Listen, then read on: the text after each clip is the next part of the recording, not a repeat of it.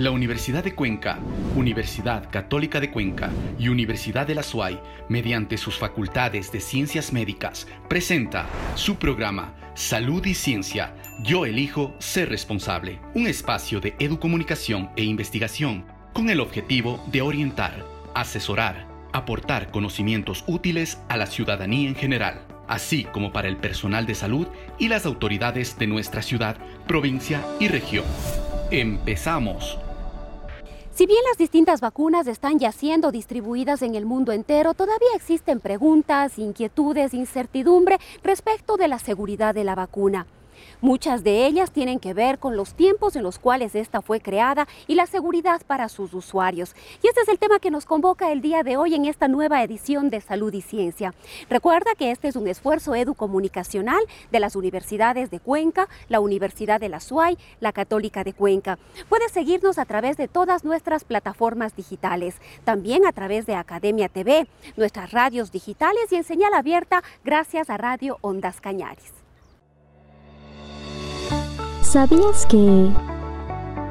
La iniciativa denominada COVAX hace referencia al Fondo de Acceso Global para Vacunas COVID-19, un mecanismo internacional de la Organización Mundial de la Salud que tiene como objetivo asegurar que todos los países tengan acceso rápido y equitativo a estas vacunas, independientemente de su nivel de ingresos.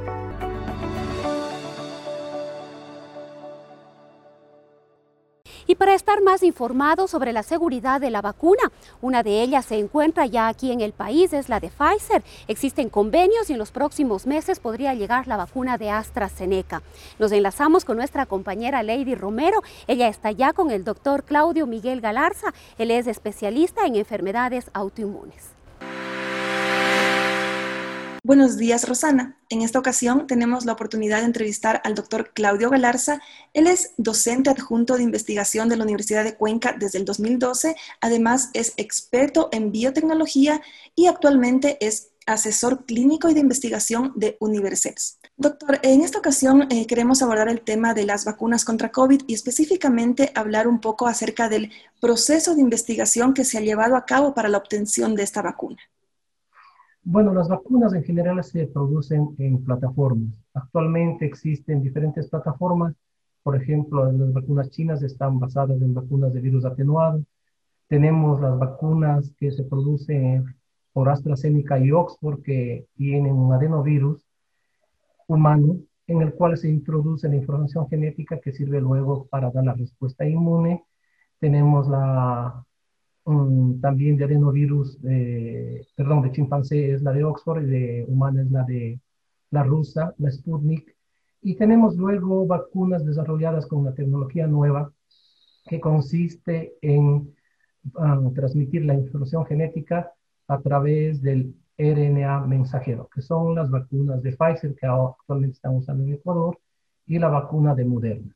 Esas son, digamos, las tres plataformas que están aprobadas para el uso humano actualmente. Hay muchas más que vendrán en los próximos años, pero es básicamente lo que se debe saber actualmente. Doctor, de esto que nos menciona, em, el proceso de investigación ha, tomado algunas fases de las farmacéuticas que lo han elaborado.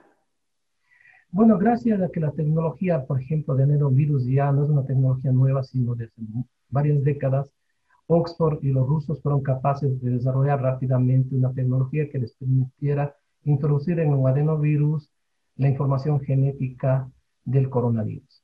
En el, caso de las vacunas nuevas de nueva tecnología como Pfizer y Moderna, la información se hizo en base ya del conocimiento que era posible transmitir la información genética usando una nanopartícula de origen lipídico que se puede usar como caballo de Troya poner la información dentro de la nanopartícula e introducirla al organismo para que, que pueda conferirse la inmunidad, o sea, la, la respuesta inmune luego ante el virus.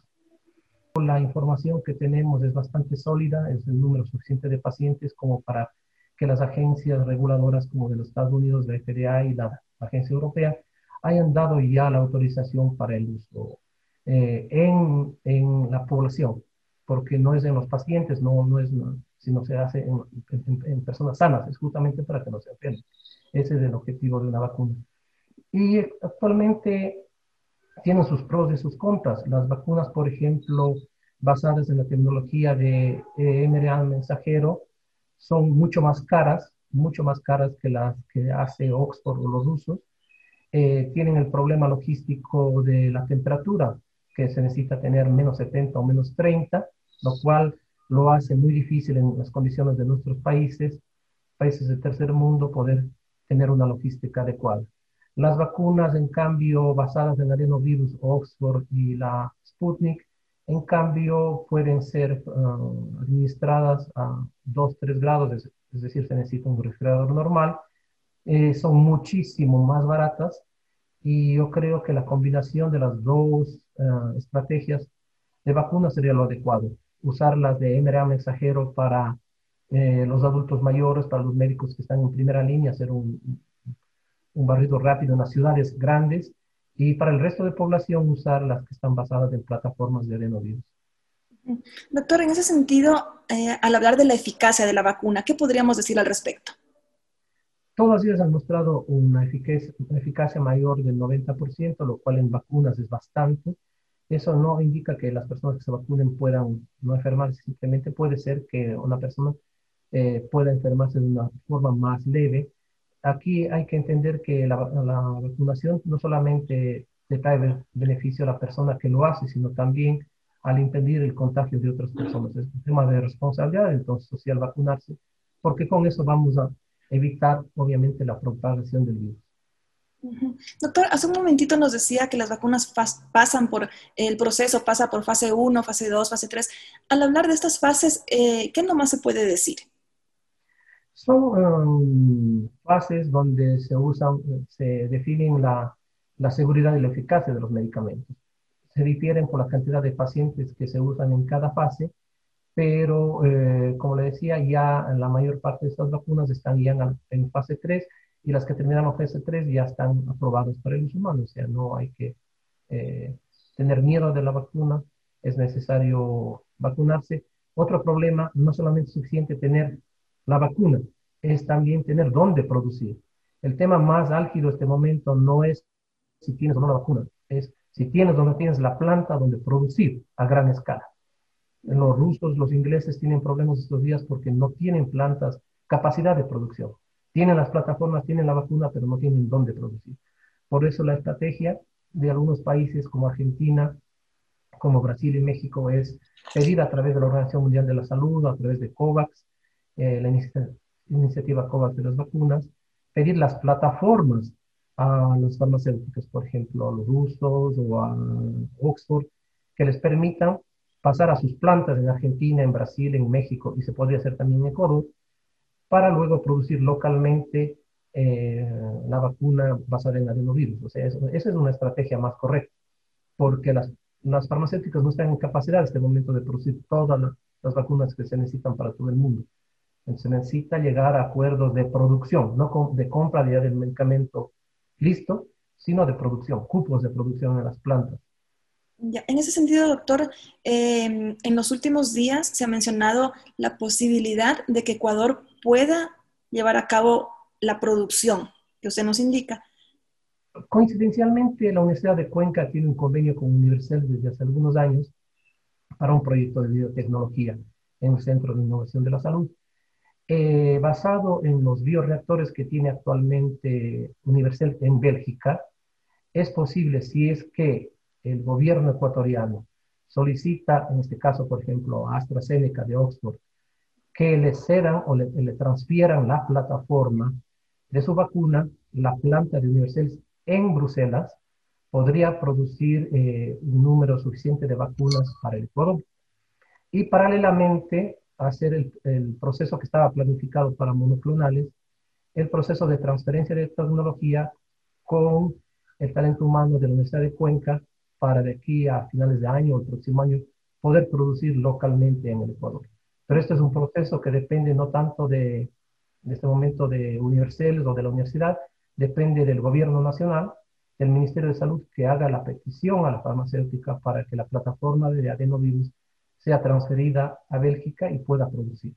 Entonces es un proceso que toma obviamente tiempo, no es una cosa inmediata, pero afortunadamente este proceso con Universal lo vamos manejando ya casi cinco años con la Universidad de Cuenca, porque es un proceso largo en el tema farmacéutico, que por coincidencia eh, ya está muy avanzado. Depende más de la decisión política del gobierno, digamos, que solicite la plataforma para producir, para producir vacunas. Las vacunas que existen son eficaces. El problema no es tener la vacuna, el problema es tener dónde producirla. Eh, no existe en este momento producción suficiente de las vacunas. Podemos tener 10 vacunas, pero si no tenemos dónde producirlas, no podemos acceder a ellas. Entonces la estrategia debe ser diferente. Buscar las plantas farmacéuticas que permitan la producción para nuestra población y que el Ministerio de Salud logre los acuerdos necesarios para la, para la transferencia de las plataformas.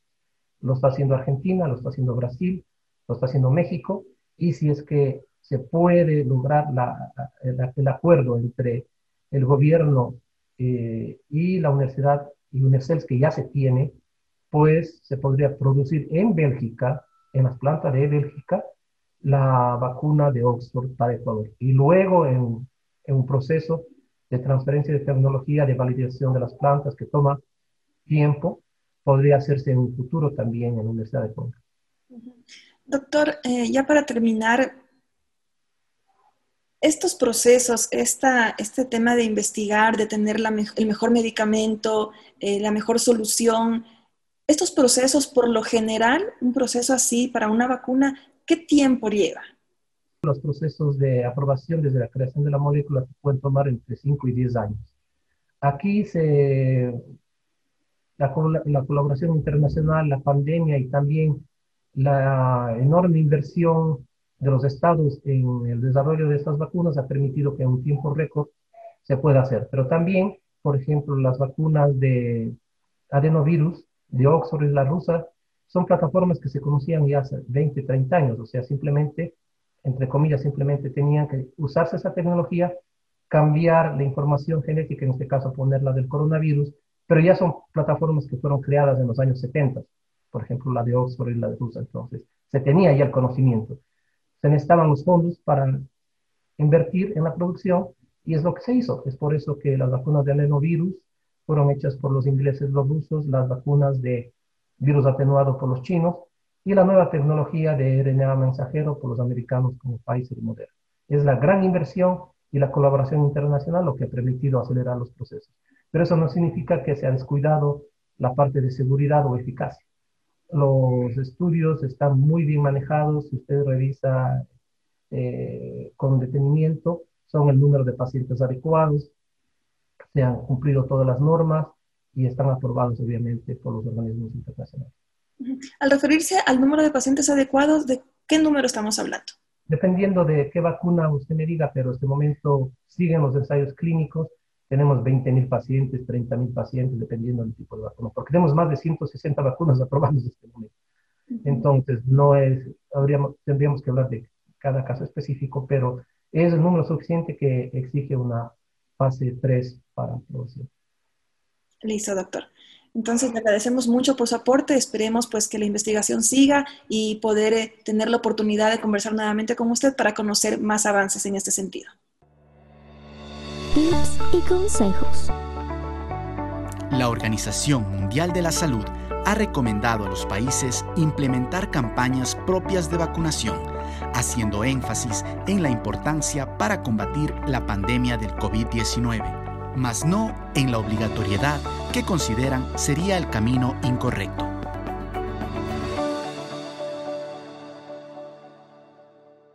Y como cada semana es importante conocer el estado de situación de la pandemia en nuestro cantón, en la provincia, en el país. Y para ello nos enlazamos con nuestra compañera Jessica Buccelli.